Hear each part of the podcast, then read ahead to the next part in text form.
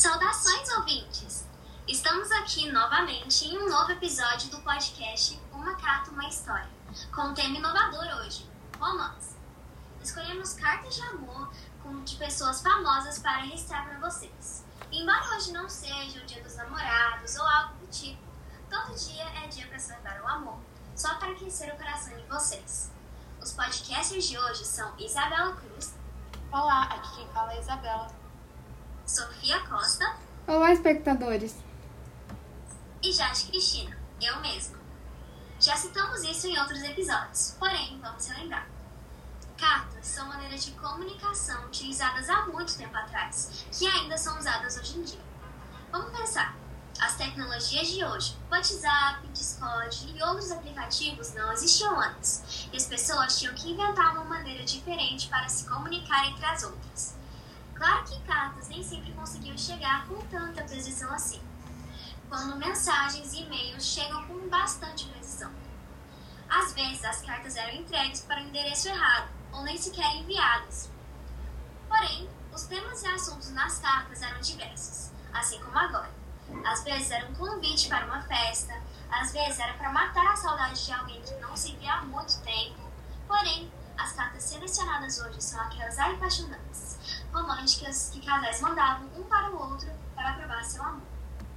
As cartas escolhidas hoje por a gente foram escritas por Frida Kahlo, Beethoven e Napoleão Bonaparte, diretamente para seus amados. Mas, bom, chega de tabuleirar e vamos ler essas cartas logo.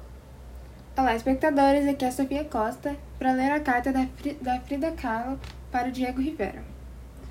Bom, esta carta foi escrita por Frida Kahlo, como já dito, e ela escreveu para o seu amor Diego, no qual ela se casou em 1929, para depois descobrir que Diego não era um cônjuge fiel. Assim, eles não podiam estar juntos, mas tampouco separados. Por isso, decidiram ter uma relação aberta, o que Frida, Frida resultou em uma grande depressão que a levou a uma obsessão por Diego. Vamos começar.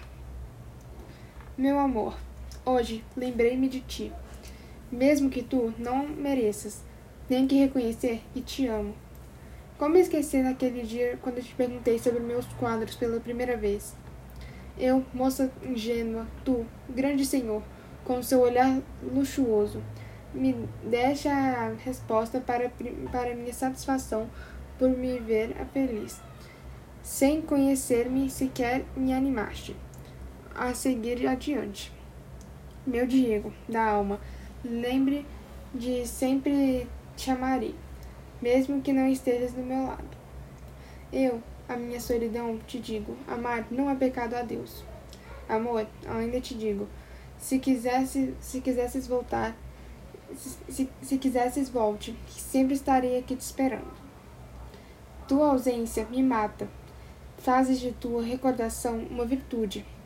Tu és o Deus inexistente a cada vez que tua imagem não me é revelada. Per pergunta ao meu coração, por que tu não é algum outro?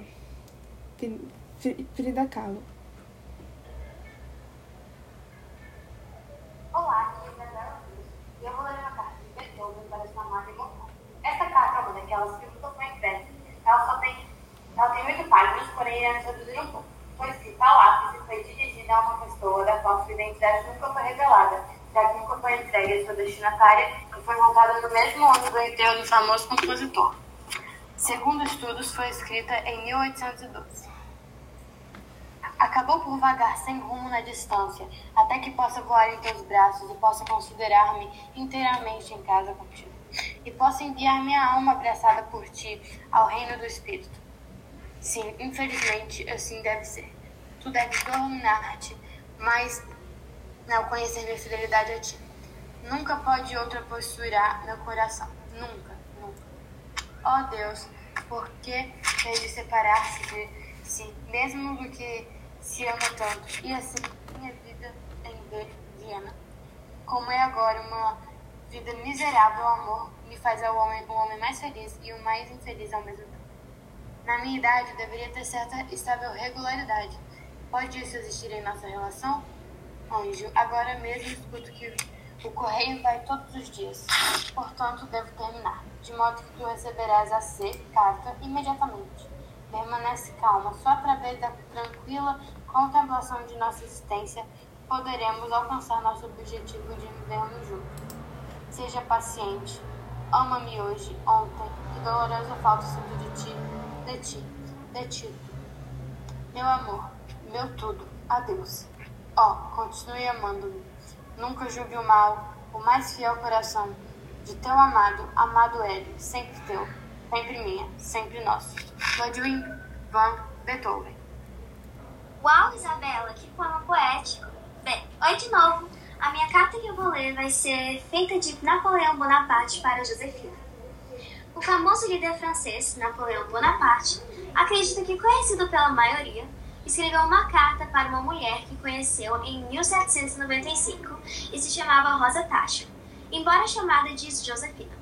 Ambos tiveram uma turbulenta história de amor na qual a infidelidade, a mentira e os jogos de poder foram os protagonistas.